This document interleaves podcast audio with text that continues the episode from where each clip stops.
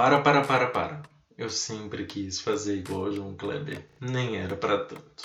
Aqui a gente sempre recomenda que você escute os episódios anteriores, né? Mas dessa vez eu resolvi colocar isso logo no início, porque esse episódio está em contato direto com o episódio número 3, aqui, que discutiu Desarticulações, um livro da Silvia Molloy. Hoje a gente vai falar de O Eco da Minha Mãe, da Tamara Kaminzen. Ela também é uma autora argentina e ela cita diretamente a Silvia Molloy ao longo do trabalho dela. Se você está em dias com a nossa agenda de episódios, bora lá para esse aqui, que vai encerrar o tema de memória da primeira temporada do Livral. Hoje, como eu tenho certeza que você já ouviu algum outro episódio, eu não vou explicar a estrutura não, tá? Mas eu vou aproveitar esse espaço para dizer que esse episódio é um episódio triste. E se você não tiver num momento muito legal, vai ser um episódio que vai falar sobre luto. Eu recomendo que você passe para o episódio que vem. É um episódio mais leve e chega quase a ser cômico. Mas é que eu acho que esse aqui, ele mexe mais com as emoções. Não sei se é porque é poema, sei lá. Eu sou Bruno Busses, eu sou escritor, jornalista e mestrando em literatura latino-americana pela Universidade de Buenos Aires. E você está no quinto episódio do Livral, seu guia da ficção latino-americana contemporânea.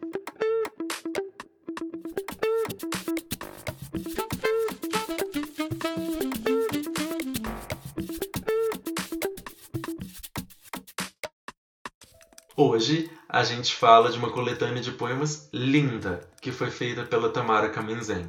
A gente vai discutir o eco da minha mãe e a lembrança que é trazida pelo luto.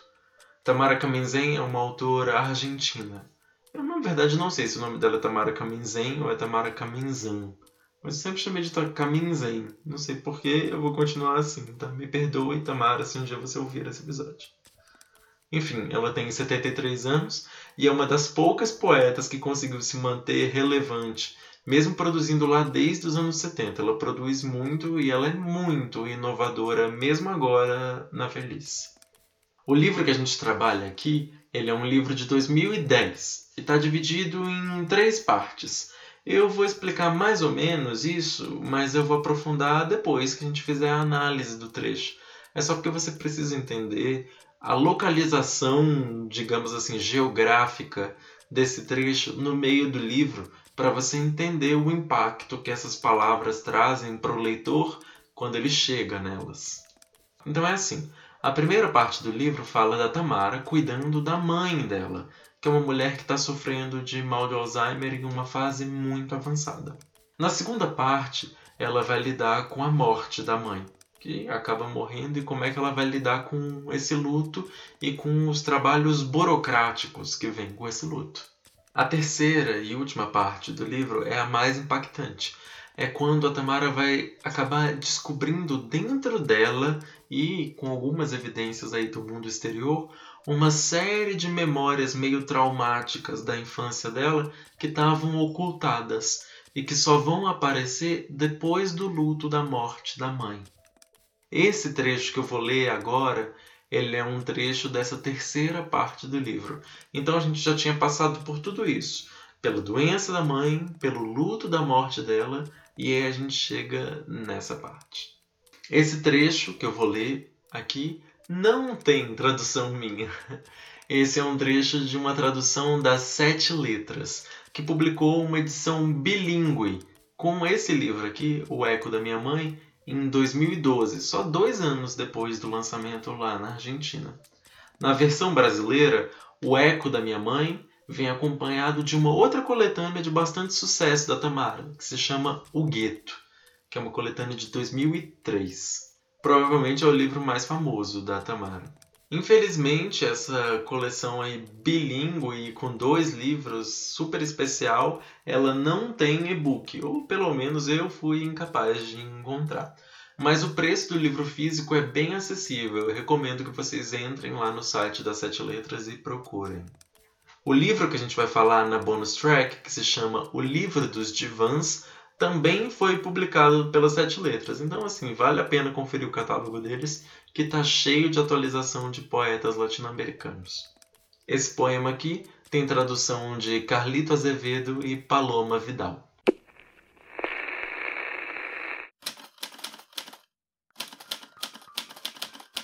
Ser tudo é ser nada, digo a mim mesma agora, que os nomes da minha família avançam nas dedicatórias, enquanto retrocedem dentro do livro cortado, e uma coisa vai ficando clara: não posso narrar. Nunca pude. Me soltei rápido da mão dela, e entre duas mortes, o pretérito agora me sustenta. É uma ponte que não se vê, ficou detida de baixo caminha a narradora que não fui. Em cima passam direto as histórias, fugindo. Quem pode retê-las se a memória da minha mãe já não as tece? Eu não sei, eu não sei, disse ela de saída quando meu irmão morreu. Eu não sei, eu não sei, foi sendo empurrada pelo eco emperrado, ponto por ponto, Cada reticência soltava mais um indício. As fotos, a roupa, os brinquedos, a certidão de nascimento. Nada por aqui, nada por ali, nada por aqui, nada por ali.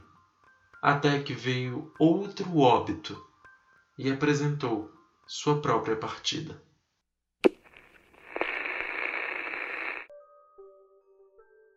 Essa primeira temporada do Livral a gente discutiu memória e identidade nacional.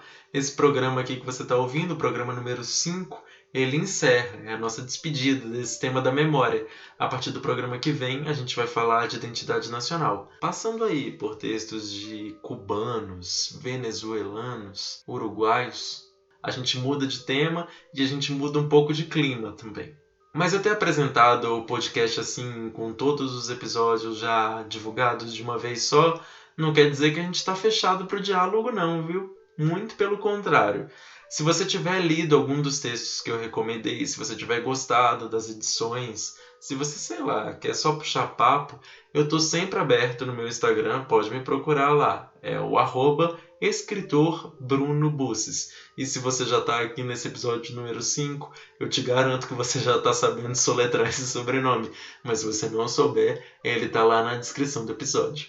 Antes de começar a análise desse trecho do poema, eu queria falar que eu não sou um grande intérprete de poemas. Tem gente que faz isso maravilhosamente. Grandes poetas de Brasília que eu recomendo super. Aqui vou falar Tatiana Nascimento, Pedro Ivo, enfim, várias pessoas são maravilhosas e merecem a sua atenção. Eu não sou uma delas para ler poema, mas eu fiz o meu máximo esforço. Eu queria passar aqui um pouco da emoção que estão nesses versos e às vezes a gente ouvindo, a gente não para para pensar na força que tem essas palavras. Então, ao longo da análise, eu vou recuperar alguns dos versos para a gente poder pensar neles um pouco mais profundamente. De todos os textos que a gente falou ao longo dessa primeira temporada do Livral, eu acho que esse aqui é o que mais se conecta com o tema da memória. É onde essa conexão fica mais clara para mim. Primeiro, a gente está falando de um livro em que uh, Tamara lida com a perda de memória da mãe. Ela, na primeira parte, está vivendo com o mal de Alzheimer da mãe. E o livro se chama O Eco da Minha Mãe, porque a mãe da Tamara, aí nessa primeira parte, ela já não entende mais o que as pessoas estão perguntando para ela. Então a metáfora que a Tamara constrói aqui sobre essa falta de entendimento que o mal de Alzheimer gera é a metáfora de um telefone com chiado. Sabe quando você está falando com alguém, a pessoa não te escuta e fica tipo, ah, quê? Hum, e você tem que ficar repetindo várias vezes? Então, para Tamara, é isso que é estar com mal de Alzheimer. É uma desconexão com o mundo, o mundo vai te passando informações que você não entende e você tem que pedir para que elas voltem, ou você tem que falar elas várias vezes. As pessoas vão ecoando quando estão sofrendo dessa doença.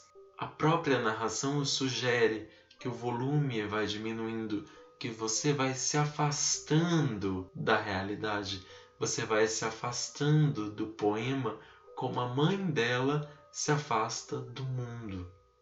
O eco aqui também nesse livro pode ser o eco do grito da Tamara.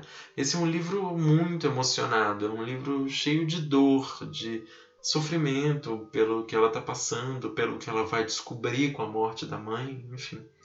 Então as palavras elas vão se repetindo várias vezes ao longo do livro, como mais ou menos uma tentativa de garantir que elas vão chegar com força, ou que elas vão pelo menos levar um pouco dessa dor que elas estão carregando consigo.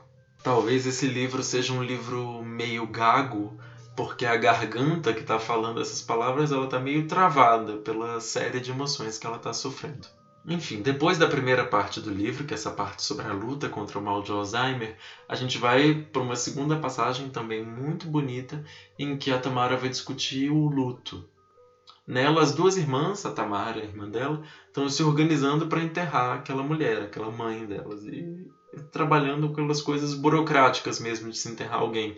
Com que roupa a gente enterra? O que a gente vai fazer com esse armário? O que a gente vai fazer com essa casa? Enfim. No fim, a terceira parte do livro, que é a parte do trecho que eu li agora, é uma bomba. As duas primeiras tinham a mãe como protagonista. Essa terceira também vai ter a mãe como protagonista, mas de uma maneira bastante diferente. Na primeira era uma mãe que estava desaparecendo. Na segunda era a mãe que tinha desaparecido e como lidar com isso. Na terceira é sobre o primeiro desaparecimento da mãe. Quando elas eram muito crianças, elas tinham um irmão e esse irmão da Tamara morreu. Morreu muito cedo, morreu muito criança. Essa terceira parte do livro vai discutir a recuperação da memória desse irmão, de se lembrar como foi a primeira vez que a mãe morreu, a vez em que ela viu o filho dela morrer, e como ela lidou com isso. Na verdade, ela lidou com isso escondendo a memória dessa criança. A Tamara praticamente tinha se esquecido de que tinha um irmão. E é só quando ela está mexendo ali naquelas coisas da mãe, desfazendo aqueles armários, que ela vai encontrar as documentações, ela vai encontrar as fotos, ela vai encontrar naquilo as recordações de uma coisa sobre ela mesma que ela tinha se esquecido.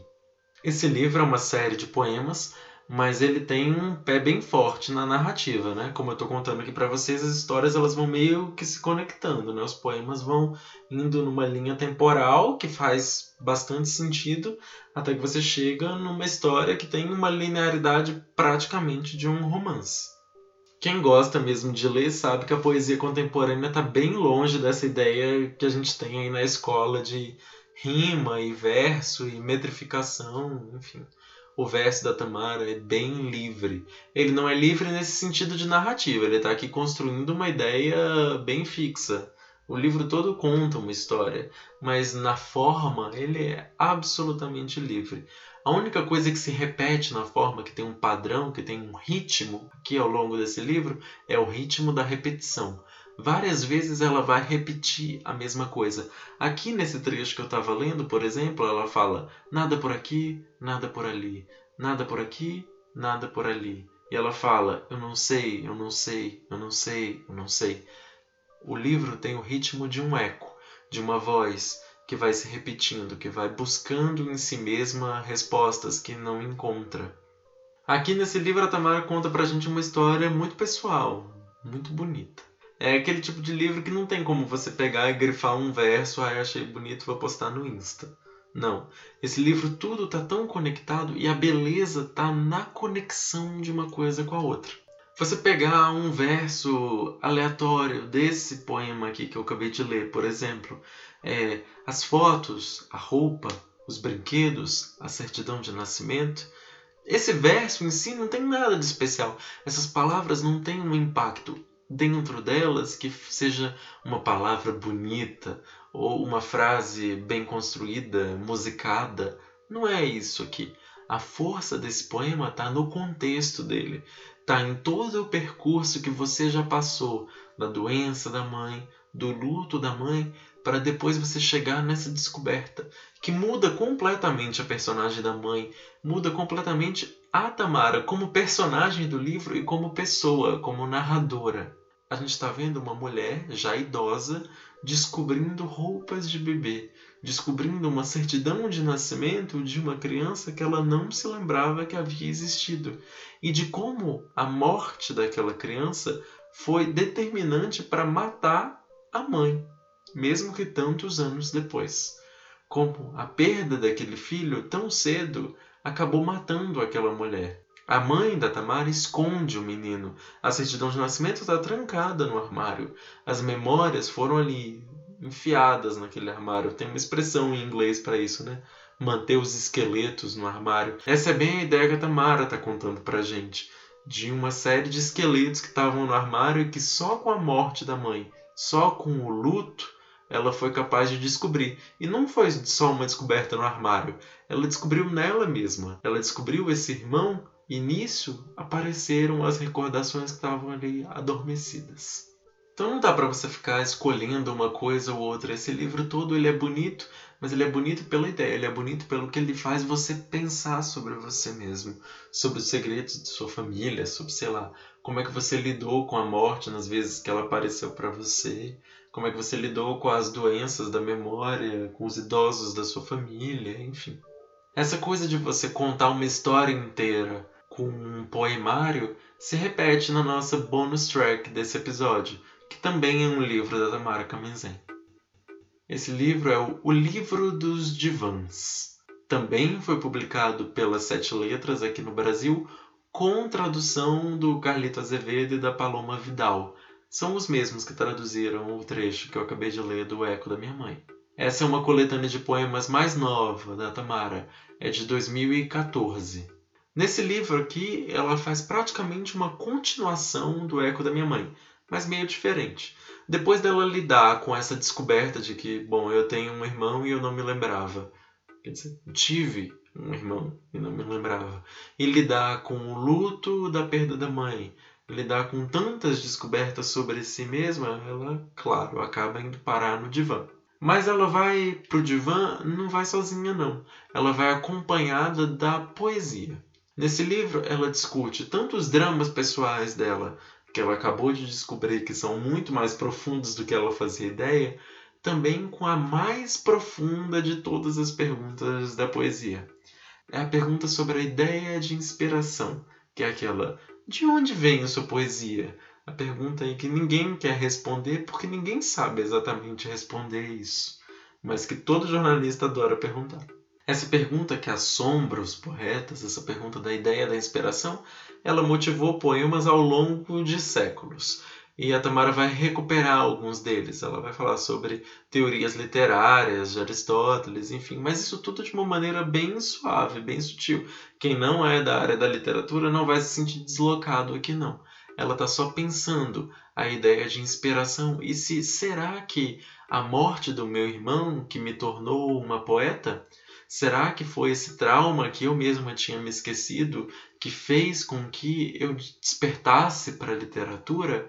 É isso que ela está pensando com os poemas aqui do Livro dos Divãs, que é um livro maravilhoso, tanto quanto O Eco da Minha Mãe. Esse livro, enfim, também é bem autobiográfico. Ela retoma esses dramas familiares que a gente tratou nesse episódio que está chegando ao fim. Mas antes da gente chegar ao fim, claro, que eu tenho que agradecer você por ter ficado aqui comigo até agora e ter acompanhado essa primeira parte toda do livral. Ainda tem mais cinco episódios em que a gente vai mudar um pouco de temática e também um pouco de clima. Vamos ficar um pouquinho mais para cima, né? Que o de hoje foi pesado. Eu sou o escritor Bruno Busses, a edição e a produção desse episódio são de minha autoria. Abraços e até o próximo episódio. Ele tá imperdível. Vai ser bem, mas muito mais cômico do que esse. Isso não é graças a mim, não. É graças ao Sérgio Gomes, que ele tem graça, eu sou bem sério. E esse texto do Sérgio vai abrir uma série de novas discussões aqui pra gente no Livral. Eu tô te esperando lá. Tchau, tchau.